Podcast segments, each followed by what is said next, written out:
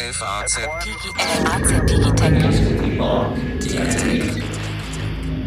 Herzlich willkommen zu einer neuen Folge unseres FAZ Digitech Podcast. Deutschland diskutiert wieder mehr darüber, Regeln einzuschränken. Die Infektionszahlen in der Coronavirus-Pandemie nehmen zu. Die Frage, kommt ein zweiter Lockdown oder nicht, stellt sich viel häufiger. Und damit auch ein paar Themen, mit denen wir uns schon ein paar Mal im Zuge dieser Krise beschäftigt haben, nämlich das, was Menschen währenddessen machen, während sie anderes nicht dürfen. Und wir haben schon häufiger ja thematisiert, dass sie viel mehr Zeit online verbringen, wichtige Dienste mehr benutzen als bislang und auch in ihrer Freizeit aber sich viel mehr online unterhalten als zuvor. Und eine ganz wichtige Sache, ist das Computerspielen auch zu forschen. Und darüber wollen wir heute sprechen in unserer Stammbesetzung einerseits. Ich bin Alexander Armbruster, der Ressortleiter in der Wirtschaft und Carsten Knob, unser Herausgeber. Und wir haben einen Kollegen dazu geschaltet, unseren Computerspiele-Experten, der selbst auch ein begeisterter Spieler ist, Bastian Benrath. Hallo Bastian. Hallo Alex. Und hallo Carsten. Hi. Was spielst du denn gerade eigentlich? Ähm, wenn du nicht arbeitest hier für uns ja, was ich viel zu sehr tue. Ähm, also wenn ich dazu komme, dann spiele ich immer noch The Last of Us 2.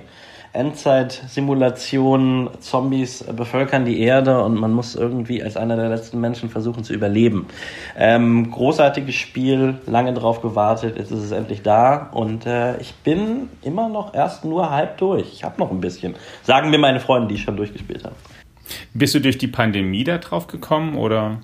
Nee, tatsächlich nicht. Das war ja ein bisschen, das war ja ein bisschen lustig. Das Spiel ist verschoben worden wegen mhm. der Pandemie und ich glaube so ein kleines bisschen auch deshalb, weil die Entwickler dachten, ups, das ist jetzt irgendwie nicht so passend, mit so einem Spiel rauszukommen. Ja. Was fasziniert dich daran? Am Spielen selbst meinst du? Ja, oder an diesem jetzt konkret? Ist ja, sagen wir mal, ähm. eine eher düstere Handlung, um es mal vorsichtig zu formulieren. Absolut, ja. Ähm, also was mich daran am meisten fasziniert, dafür sind, äh, also ist gerade die Reihe The Last of Us äh, bekannt, ist, dass es sehr, sehr dicht von der Handlung her ist. Ähm, also es ist natürlich einfach auch ein, ein, Shooter und ein Kampfspiel, aber es ist eigentlich, kommt es eher daher wie ein interaktiver Film.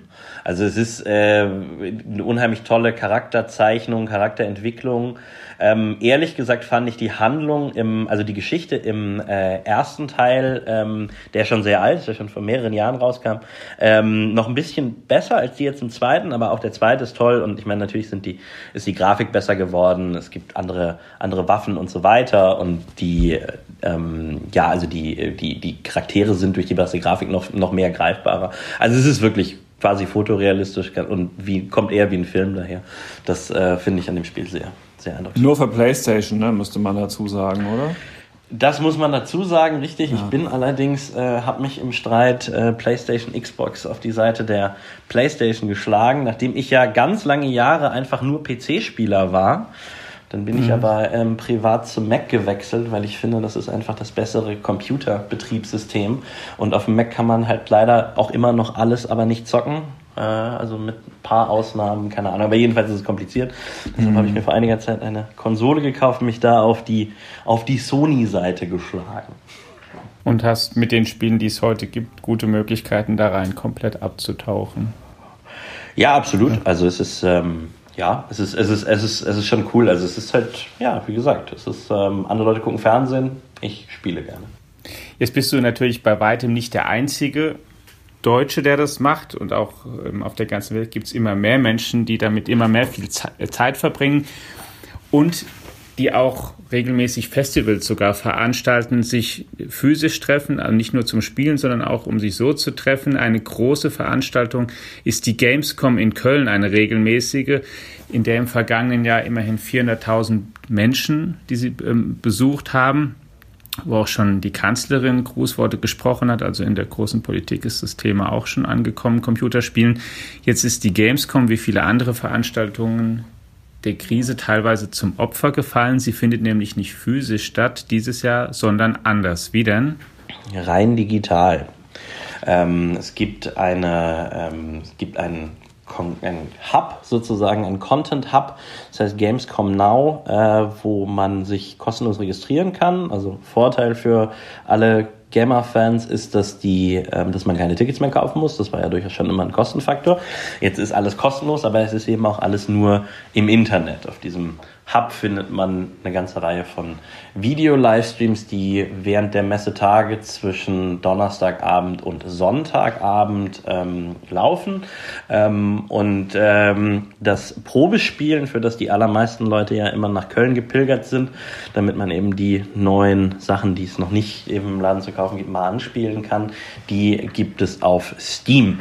Ähm, die sind, äh, also es ist ja eine Plattform, wo ähm, man Videospiele kaufen und auch online spielen kann. Und ähm, die sind in diesem Jahr offizieller Gamescom-Partner und ähm, sollen äh, eine äh, große Vielfalt an Messe-Demos ähm, anbieten, wo man, die man sich dann runterladen kann und ähm, dann auf dem heimischen Computer zocken kann, aber dabei meiner Ansicht nach trotzdem nicht das Gefühl kriegt, als wäre man auf der Messe. Wie kommt auf dem Weg überhaupt Geld rein? Also für die Veranstalter, 400.000 Leute waren das letzte Jahr da und jetzt ist es kostenlos. Was ist da der Mehrwert für die Messe? Einfach, dass die Marke erhalten bleibt? Im Prinzip ja. Also ich glaube, man äh, wollte nicht riskieren, dass die Gamescom einfach gar nicht stattfindet. Das ist so das Ding. Aber das ist natürlich genau die Sache. Ich meine, man kann natürlich, also was Kosten jetzt konkret anbetrifft, kann man natürlich sagen, sie haben natürlich auch weniger Kosten. Also äh, sie brauchen die Einnahmen vielleicht nicht. Ich habe keine Ahnung, wie das genau mit der, mit der hm. äh, Rechnung aussieht. Mhm. Ähm, aber äh, das ist natürlich genau das Problem, dass ähm, das, was da jetzt digital stattfindet, das findet in der ganzen Gamer-Szene sowieso das ganze Jahr über statt. Es gibt ähm, diverseste ähm, Let's Player und Influencer, YouTuber, die sowieso ähm, äh, year-round eben ähm, äh, über Gaming berichten und, und Gaming-Shows machen. Es gibt das ganze Jahr über E-Sports-Turniere etc. Ähm, die Gamescom ver verliert meiner Ansicht nach einfach ihr Alleinstellungsmerkmal, weil die Gamescom, also Gamescom war halt einfach ein Event in Köln. Deshalb ist ja seit seit einigen Jahren ähm, es auch äh, diese die Straßenparaden noch dazu bekommen, weil es einfach äh, einfach auch die Tage in Köln waren, wo man einfach laufend ähm, irre aussehende Menschen in irgendwelchen Videospielkostümen äh, da die die ähm, die Stadt durch die Stadt laufen sieht. Ähm, und es war halt einfach das Messegefühl, dass man da eben sich durch die Hallen gequält hat und lange Schlange stehen musste und aber eben dieses dieses Gefühl hatte, eben Videospiele auch mal anfassen zu können. Und das geht digital eben nicht, das muss man sagen. Die Leute hinter der Messe sind gleichwohl zuversichtlich, dass auch das ein einigermaßen attraktives Angebot wird und dass sie auch damit viele Leute erreichen können. Und besonders auch der Geschäftsführer des Videospieleentwicklerverbandes Game, Felix Falk. Man kann die Vergleiche schlecht anstellen mit dem Vorjahr, weil wir wirklich ähm, ein rein digitales Konzept dieses Mal haben. Aber wenn wir einen Vergleichswert mal nehmen, den wir tatsächlich schon nehmen können, weil wir im letzten Jahr schon die, mit der Gamescom Opening Night Live eine rein digitale äh, Show weltweit ausgestrahlt haben, ähm, dann hatten wir letztes Jahr da über 500.000 äh, zeitgleiche ähm, Zuschauer und Millionen im Nachgang. Und diese Zahl zum Beispiel werden wir deutlich steigern. Das haben wir uns zumindest vorgenommen. Ja, also da sieht man, äh, dass es, äh, Felix Falk spiel, spielt hier natürlich auf den sozusagen Vorteil an, den, er, den sie mit einem digitalen Format haben. Sie wollen halt mehr ähm, Zuschauer erreichen, Fans erreichen, die auch nicht in Deutschland sind, also vor allem in den USA und die, wenn es bei einer physischen Messe eben sowieso nicht nach Köln gekommen wären. Diese Opening Night Live, auf die er anspielt, das ist eben die Eröffnungsshow, die am äh, Donnerstagabend stattgefunden hat und die ähm, äh, eben sowieso schon online war, also immer als Video-Livestream kam und die ähm, äh, ja im letzten Jahr das erste Mal stattfand. Ähm, und ja, und das, man möchte jetzt sozusagen aus der Not eine Tugend machen und wenn man schon das Anfasserlebnis vor Ort nicht haben kann, dann zumindest äh, seine Botschaften und die Nachrichten der Gamescom eben einem möglichst breiten Zuhörerkreis in der ganzen Welt äh, zugänglich machen. Glaubst du, dass das klappt? Naja, das wird man mal sehen. Also ich ehrlich gesagt, die Gamescom war nie ähm, eine Messe, oder also zumindest war sie seit einigen Jahren nicht, seitdem ich sie betreue, eine Messe, auf der wirklich jetzt die großen News verkündet wurden. Die ganzen großen mhm. ähm, Videospielkonzerne haben ihre Nachrichten und ihre Ankündigungen, dass sie ein neues Spiel machen und etc., haben sie immer auf der E3 in Los Angeles verkündet. Äh, das war, das ist eigentlich so die ähm, Branchenleitmesse. Die Gamescom ist eben viel mehr ähm, eine, eine Endverbrauchermesse. Also sie ist ja das größte Event für Videospiele der Welt, also eben mit fast 400.000 Menschen, die letzten Jahr gekommen sind. Ähm, aber das sind halt eben, ja, das sind halt eben die, die, die Zocker selbst. Das ist nicht, das sind nicht unbedingt die Fachbesucher. Natürlich gibt es auch Fachbesucher, aber das, die stehen auf der Gamescom äh, nicht so wirklich im Vordergrund. Was steht denn dann dieses Jahr in Köln im Mittelpunkt, in diesen virtuellen Räumen? Worüber wird geredet und diskutiert? Ja, erstmal kleine Korrektur. Es ist ja eben nicht mehr in Köln. Das ist ja das Problem. Es ist ja, sie sitzen ja alle überall auf der Welt verteilt. Die, die ähm, Eröffnungsshow wurde aus Los Angeles gestreamt. Die Veranstalter sitzen in Berlin. Ich weiß ehrlich gesagt gar nicht, ob überhaupt irgendwer in Köln sitzt. Hm, okay. Aber egal. Also was steht thematisch im Mittelpunkt? Die Thema der Gamescom dieses Jahr sind die neuen Konsolen. Ähm, Sony hat angekündigt, dass die PlayStation 5 zum Weihnachtsgeschäft rauskommen soll und Microsoft ist, äh, hat sich auch nicht lumpen lassen, also hat relativ zeitgleich angekündigt, dass die Xbox Series X, also die neue Xbox, äh, zu Weihnachten rauskommen soll. Ähm, genau, das steht im Mittelpunkt. Äh, ja, ähm, ansonsten die, es gibt einige Spiele Neuerscheinungen, die aber auch im Vorfeld schon klar waren. Ähm, es gibt ein neues Assassin's Creed, Assassin's Creed Valhalla diesmal. Ähm, also Assassin's Creed gibt's ja schon seit mehreren Jahren, ist inzwischen ja auch sehr, sehr bekannt. Ähm, geht darum, dass es äh, ist eine epische Saga um die Assassinengilde, welche sich in einem äh, über die Jahrhunderte währenden Kampf mit dem Templerorden befindet und ähm, dabei immer in verschiedenen äh, historischen Epochen statt, äh, Stationen macht. Und äh, in diesem Teil sind wir in einer Wikingerwelt, deshalb Valhalla. Ähm, das äh, ist, äh, ja, denke ich mal, die größte Neuerscheinung. Ähm, weiterhin kommt im November ja dann endlich das ebenfalls verschobene Cyberpunk 2077. Das ist ein Shooter, der in einer dystopischen Megastadt der Zukunft spielt, der nach den Trailern, die es schon gibt, unheimlich unheimlich toll aussieht, also muss man wirklich sagen, unheimlich cool. Ähm, äh, und der vor allem, und deshalb so große Erwartungen von den Machern des Rollenspielklassikers The Witcher 3 ist, von dem polnischen Entwicklerstudio CD Projekt Red natürlich nämlich. Und ähm, ja, und auf das äh, freuen sich alle.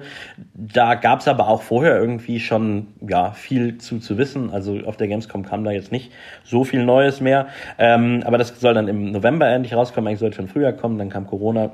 Wir kennen die Geschichte. Äh, außerdem äh, FIFA 21. Äh, Carsten, ich weiß, dass du das mit deinem Sohn hin und wieder spielst. Insofern darauf wirst du dich wahrscheinlich schon freuen. Mein Sohn würde jetzt sagen, ich spiele das gar nicht wirklich. Ich sitze nur dabei und gehe unter.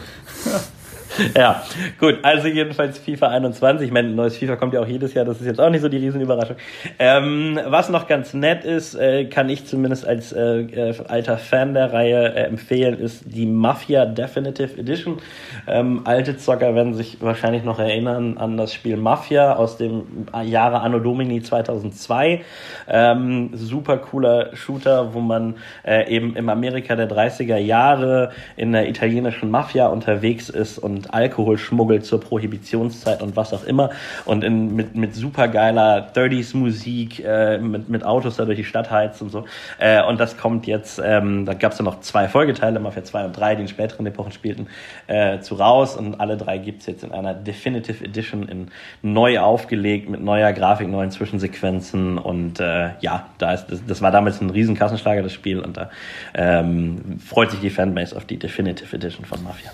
Sag mal, ist das eigentlich was, was wirklich zunehmend Spiele durchzieht, dass, dass die Helden oder die ganzen Settings oder die, die Heldengruppen, dass die dystopischer sind, so halb gebrochene Charaktere, nicht die sozusagen Strahle Avengers-Helden, sondern im, alle Beispiele, die du jetzt erwähnt hast, sind, halt, man, man, man spielt in, im, im halb kriminellen Milieu irgendwie in einer Art Unterwelt, im illegalen.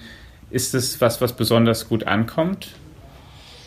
Mm, ja, da gibt's ja verschiedene Aussagen von Kulturwissenschaftlern ähm, äh, und auch von und auch einfach von, von Betriebswirten, die sagen, ja, Leute finden es schon ganz, also Gamer finden es schon ganz cool, irgendwie mal die Bösen zu sein, weil es für sie eine Abgrenzung darstellt zu dem, wie sie im normalen Leben sind. Also dass sie eben gerne was spielen, was sie im normalen Leben eben nicht sein dürfen. Ähm, aber, aber gerne würden. Sagen, ja, naja, ich meine, ich glaube, ich glaube, jeder von uns hat so ein bisschen, ich weiß nicht, ob ich mich da jetzt ein bisschen exponiere, aber ich glaube, jeder von uns hat doch ein bisschen irgendwie so die, die, äh, den Willen irgendwie mal die Sau rauszulassen, halt einfach mal wenn, also wenn ich jetzt in einem Spiel äh, jemand, äh, keine Ahnung, ein ähm, Ende 20-Jähriger, der im Frankfurt der Gegenwart durch die Gegend läuft und irgendwie arbeiten geht, das wäre doch super langweilig. Man möchte, man möchte grundsätzlich ein, ein, jemand anders sein. Und ich denke, dass dann am attraktivsten ist es tatsächlich im Zweifelsfall eben die Rollen einzunehmen, die man im echten Leben auch nicht sein darf. Ne? Also okay. eben, indem man rumballert, im Zweifelsfall kriminell ist, was auch immer. Ähm, wir haben ja im äh, vergangenen Jahr über den großen Erfolg äh, Red Dead Redemption 2 gesprochen, ja. ähm, wo es eben, also die, die Rockstar, Rockstar Games, die ähm, Macher von, der, von Red Dead Redemption und genauso von GTA, äh, Klasse, großer Klassiker, ähm, die legen ja eben den, den Fokus sehr darauf, ähm, ja, dass Spieler äh, böse das Figuren spielen und ja. sind damit sehr erfolgreich. Und das kann man schon sagen, dass das heute anders ist. Ich muss zugeben, ich bin selbst kein großer Computerspielespieler, aber als ich ja Kind, Jugendlicher war, das war ungefähr so die Monkey Island Zeit, bitte nicht lachen. Und Carsten ist ja, wie wir wissen, eigentlich mit Tetris mehr oder weniger groß geworden. Aber das war ja kein, ähm, also wenn ich es richtig, Pong gesagt. Wenn ich es richtig wahrnehme, ist es ja kein, ähm, zumindest damals so, so, so viele, ähm, solche Rollen oder sowas, gut, die Grafik war natürlich viel, viel schlechter, aber auch selbst zu den damaligen Möglichkeiten gab es so viele Rollen gar nicht. Also so viele ge gebrochene Rollen oder es war nicht so ein. Also du meinst, früher wären die, äh, also hat man eher die Superhelden gespielt. Ich, ich frage es mich so ein bisschen, ne? Mm, also ich glaube, ich glaube, dass es auf jeden Fall, ähm, das habe ich ja eben, als wir über The Last of Us 2 gesprochen haben, äh, schon, schon erläutert, ich glaube, dass es mit neuen technischen Möglichkeiten mehr Möglichkeiten zur Charakterentwicklung und zur Darstellung von äh, vielschichtigen Charakteren gibt.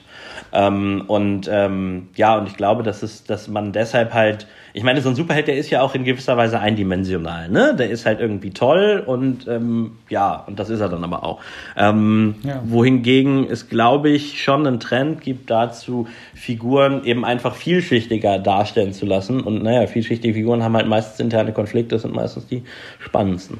Die kommen heute raus. Ja, das finde ich ja echt, echt interessant, weil ich auch, ich lese ja gerne Science Fiction, wie du ja weißt, und da tatsächlich auch wie momentan rein. Ja, und da wie inzwischen auch, auch jeder Hörer weiß. auch, auch rein. Ja, wenn ich nicht mal in den Podcast komme, bringe ich ja wirklich Popcorn mit. Das ist super mit euch beiden, ja? Ja, vielen Dank, kannst weitermachen so. Ja, tatsächlich sind, sind wir jetzt, fallen mir jetzt gleich zwei, drei neue, neue so rein ein, die, die, die ich toll finde, wo aber das tatsächlich auch viel, ähm, alles viel gebrochen ist, wo auch die Hauptfiguren viel weniger als in Anführungszeichen früher, so wie du gesagt hast, so diese eindimensional tollen, klaren Personen waren, die ähm, alles richtig machen und auch, ähm, so, sondern wo es einfach, ähm, wo die Biografien viel vielschichtiger sind. Vielleicht ist das tatsächlich ähm, breiteres Phänomen oder man traut sich heute mehr, das einfach da zum Thema auch in Spielen, Büchern und so weiter zu machen. Weißt du, was mir aufgefallen ist, Alex, bevor Bastian dazu was sagt? Vielleicht kann das auch miteinander verbinden. Das waren jetzt ja alle irgendwie, was er so aufgezählt hat, so Hits von solchen riesigen ähm, Konzernen, die da wieder ja. das nächste Ding rausdrücken. Ähm, aber es gibt ja auch Indie-Games. Ähm, hast du da einen Geheimtipp? Ja, das ist, ähm, das führt tatsächlich, das ist sehr interessant. Das ist, haben wir gar nicht abgesprochen, das aber jetzt passt jetzt sehr gut. Ähm, ich habe nämlich, also Hintergrund, es gibt auf der Gamescom natürlich auch wieder eine Indie-Games-Halle, die hat ja schon seit mehreren Jahren ihren festen Platz auf der Messe. Und ehrlich gesagt ist die Indie-Games-Halle, also die Indie-Arena Booth, wie sie offiziell heißt, ähm, hat die kreativste Umsetzung ähm, dieses Online-Formats, wie ich finde. Denn die setzen ihre Halle tatsächlich als Online-Spiel um. Also man kann virtuell einfach im Browser, ohne irgendwas runterladen zu müssen, kann man durch diese Indie die Arena Booth laufen, hat in einer total geilen Comic-Grafik ähm, sehr, sehr liebevoll gestaltete Stände und kann sich da dann eben, kann da mit einem Avatar wirklich rumlaufen und ähm, sich einzelne Stände angucken, da Videos gucken, auch, ähm, auch Demos zocken tatsächlich in den Ding. Also das wäre für mich auf jeden Fall ein äh, großer Tipp für alle, die an Indie-Games interessant, äh, an Indie-Games Interesse haben, denn gerade die deutschen Entwickler sind ja hauptsächlich klein, große Konzerne haben wir hier nicht. Ähm, und ähm, mein Geheimtipp, ähm, von dem ich ehrlich gesagt gar nicht weiß, ob er auf der Gamescom ist, aber den ich einfach ähm, vor einigen Tagen im PlayStation Store entdeckt habe, ähm, äh, ist ähm, das Spiel Through the Darkest of Times. Ähm, das ist ein ähm, Spiel, welches ein Strategiespiel ist, einer ähm, Widerstandsgruppe im Dritten Reich, im Berlin des Jahres 1933 und wo man tatsächlich einfach als, ja, in Form eines Strategiespiels ähm, Widerstandsaktionen plant und aufpassen muss, dass man eben nicht von der, von der SS oder der Gestapo ähm, erwischt wird. Ähm, und das ist ähm, also ja auf jeden Fall ein sehr, sehr ernster Hintergrund. Aber ähm, äh, ist, ist, ist spannend, weil es ist eben auch ein Beispiel für, für ein Spiel, was eben ja sich mit, mit, mit ernsten Themen auseinandersetzt und ähm, vielschichtige Charaktere zeigt. Ähm, mhm. Und ähm, das kann man im, ähm, im PlayStation Store seit einiger Zeit kaufen. Es gibt schon ein bisschen, aber es war eben nicht so breit erhältlich. Ähm, ist auch, glaube ich, nicht teuer. Ich glaube, es kostet nur 15 Euro. Also es ist auf jeden Fall eine große, große Empfehlung, ähm, weil ich finde, das ist ein ganz tolles Spiel. Es hat so, auch so eine ganz, ganz irre Comic-Grafik auch und ist ähm, ja, wie ich finde, sehr gelungene ähm, Umsetzung eines unheimlich ernsten Stoffes. The Darkest of Times Through the Darkest of Times. Genau. Through the Darkest of Times. Okay.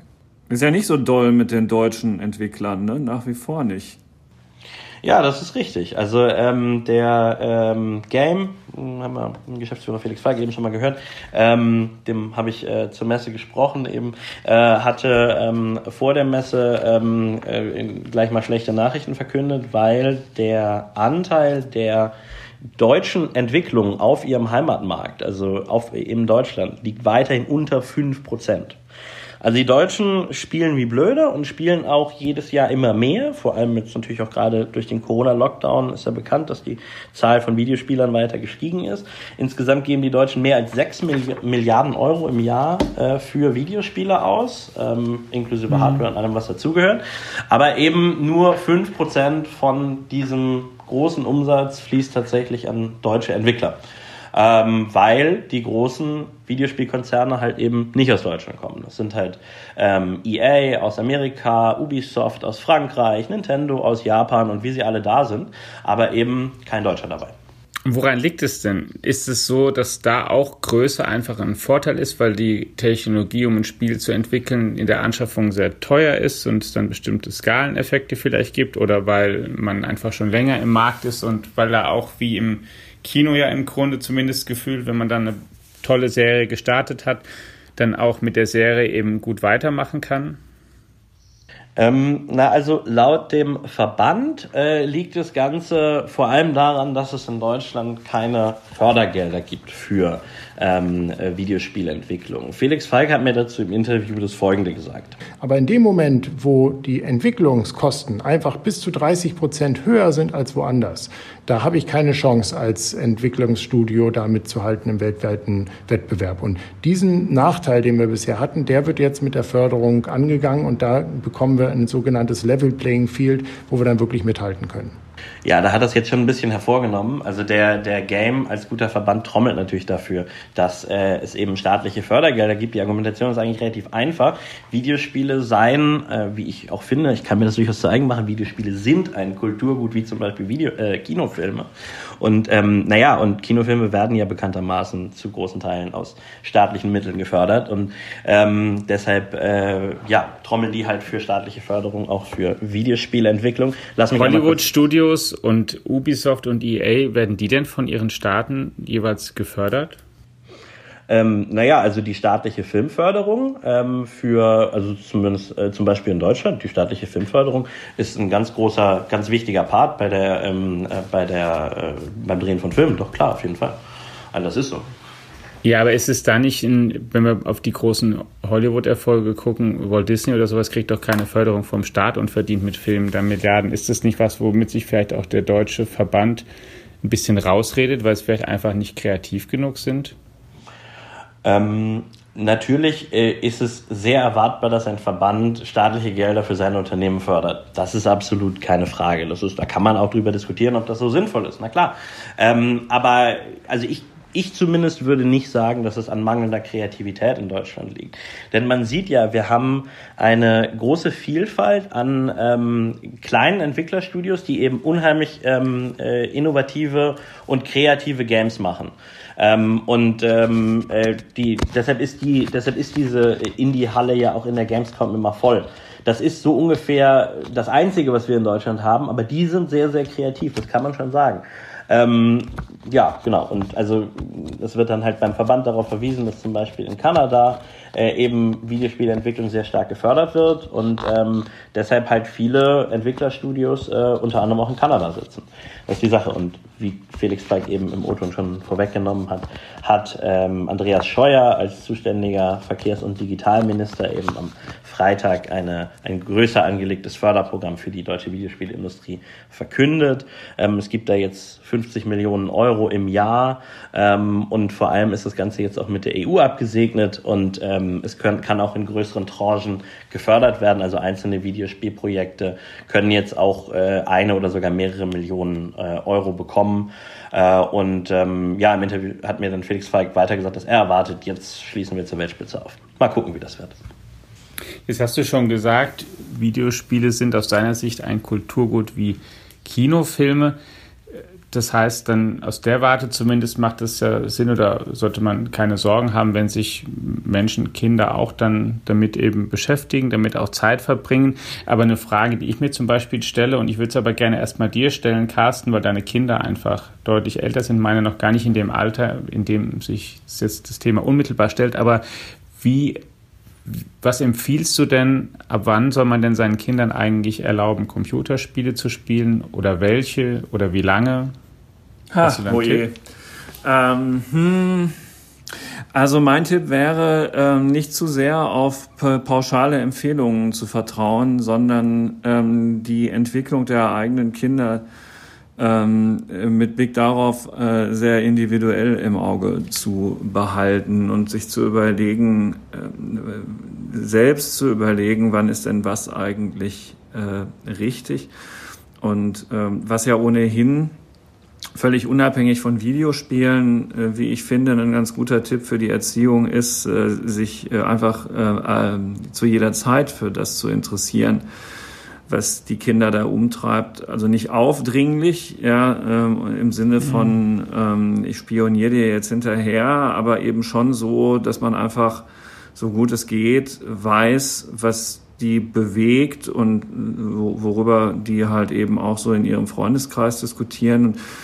Ähm, also ich war jetzt nie derjenige, der dann immer gesagt hat, also ja, ähm, was die anderen alle machen, interessiert mich überhaupt nicht. Ja, ähm, wir warten jetzt noch drei Jahre bis, äh, sondern ich habe das eigentlich immer versucht zu begleiten. Also meine Kinder sind allerdings beide keine großen ähm, Spielefreaks geworden. Also meine Tochter überhaupt mhm. nicht. Mein Sohn hat die einschlägigen Sachen ähm, äh, runtergespielt, ähm, aber jetzt auch nicht im Exzess. Also ich muss ganz ehrlich sagen, ich hatte da nie Grund zur Klage.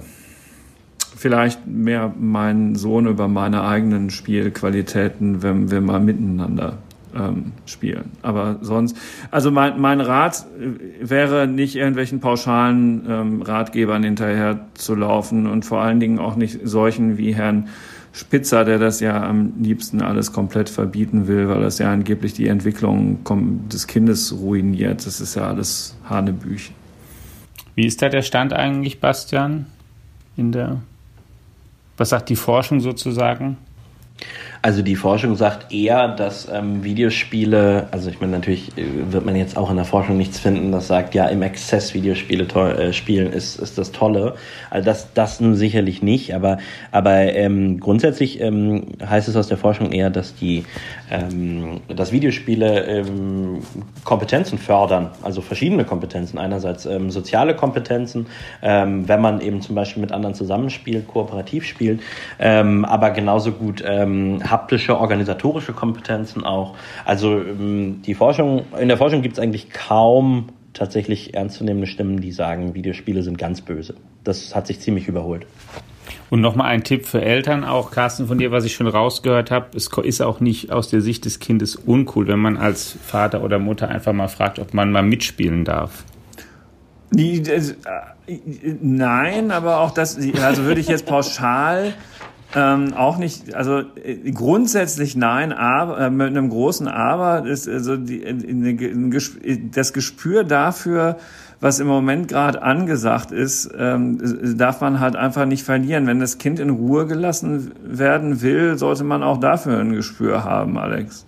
Alex, dich haben sie doch wahrscheinlich früher auf dem Schulhof auch immer getreten, weil du immer nur Science Fiction gelesen hast, oder? Nein. Nein. Wirklich nicht?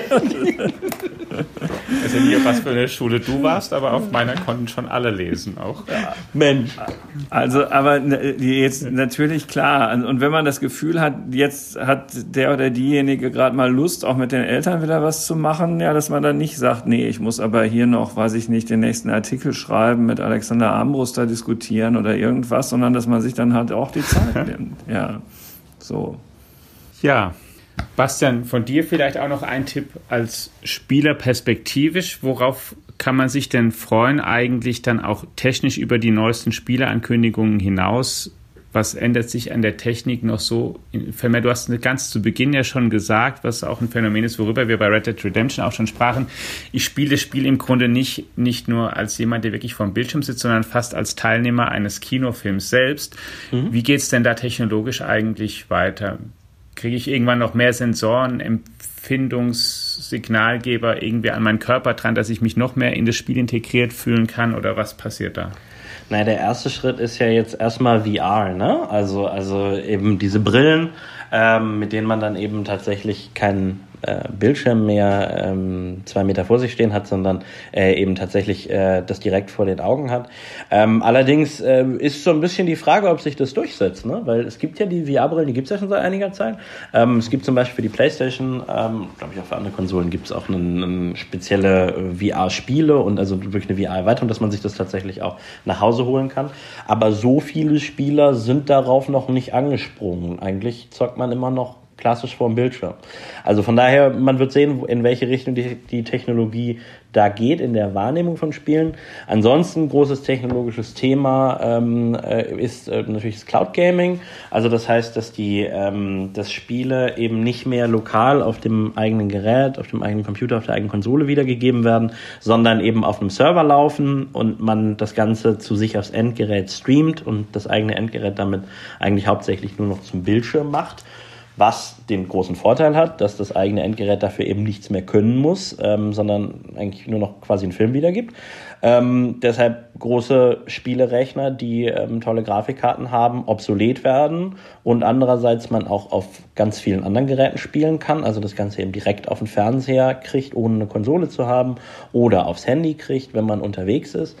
Ähm, und äh, das, ist, das ist natürlich ein Thema. Da ist ja seit vergangenen November schon Google mit seinem Stadia-Angebot unterwegs und viele andere Anbieter, Nvidia zum Beispiel, aber auch die Konsolenhersteller Sony und Microsoft sind äh, da nachgezogen. Da kann man überall Cloud Gaming-Angebote buchen. Ähm, ja, das ist, ich glaube, das wird vor allem, ob sich das durchsetzt, wird vor allem davon abhängen, ob ähm, die Internetanschlüsse in Deutschland besser werden. Weil bisher ist es so, dass halt gesagt wird, ja, okay, man braucht zu Hause einen Internetanschluss und am besten sollte man es auch gar nicht über, über WLAN spielen. Ähm, genau, und da kommt es halt, glaube ich, drauf an, wir, wir, kriegen ja jetzt 5G, mal gucken, wie weit es dann bis zum Ende des Jahres wirklich ausgerollt ist. Ähm, wenn wir ein flächendeckendes 5G-Netz kriegen, äh, oh, dann wird es eine Option eben einfach, ja, was weiß ich, Assassin's Creed zum Beispiel, also wirklich ein High-Class-Game, kein Casual-Game, ähm, äh, auf, dem, auf dem Handy zu spielen, einfach so zwischendurch an der Bushaltestelle oder im, in der U-Bahn.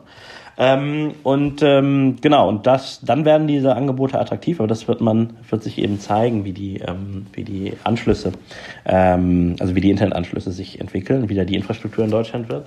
Ähm, eine Wette darauf, äh, dass, der, dass die Technologie sich durchsetzt, hat in der vergangenen Woche die Telekom abgeschlossen, weil die hat einen eigenen Cloud Gaming Dienst ähm, angeboten, äh, also gestartet, heißt Magenta Gaming. Ähm, und die möchte jetzt eben da als, äh, als Netzbetreiber eben in den Markt reingehen. Und äh, ja, und da kann man, wenn Fans das wollen, können sie jetzt auch bei der Telekom Cloud Gaming abonnieren. Ja, liebe Hörerinnen und Hörer, Sie merken, wir werden nicht zum letzten Mal über dieses Thema und auch die damit Verwandten gesprochen haben. Natürlich informieren wir Sie weiterhin, wenn da die Durchbrüche, über die der Kollege gerade sprach, wirklich stattfinden oder anstehen oder berichtenswert sind auf allen Kanälen. Erstmal dir, lieber Bastian, vielen, vielen Dank, dass du dir die Zeit genommen hast und heute mit uns hier gesprochen hast. Immer gerne. Und dann möchten wir Sie natürlich auch darauf hinweisen, dass nicht nur in unserem Digitech Podcast, der Bestandteil der Digitech App ist, regelmäßig darüber informiert wird, was nicht nur im Computerspielebereich, sondern auch in allen anderen wichtigen technischen Themen passiert, sondern auch in den anderen Angeboten der FAZ auf unserer Faznet-Seite, in unserer F Plus Angebotsvariante und auch in unseren gedruckten Produkten der Tageszeitung und der Sonntagszeitung. Bleiben Sie uns gewogen. Eine gute Woche trotz Corona und bis dann. Ciao. Tschüss.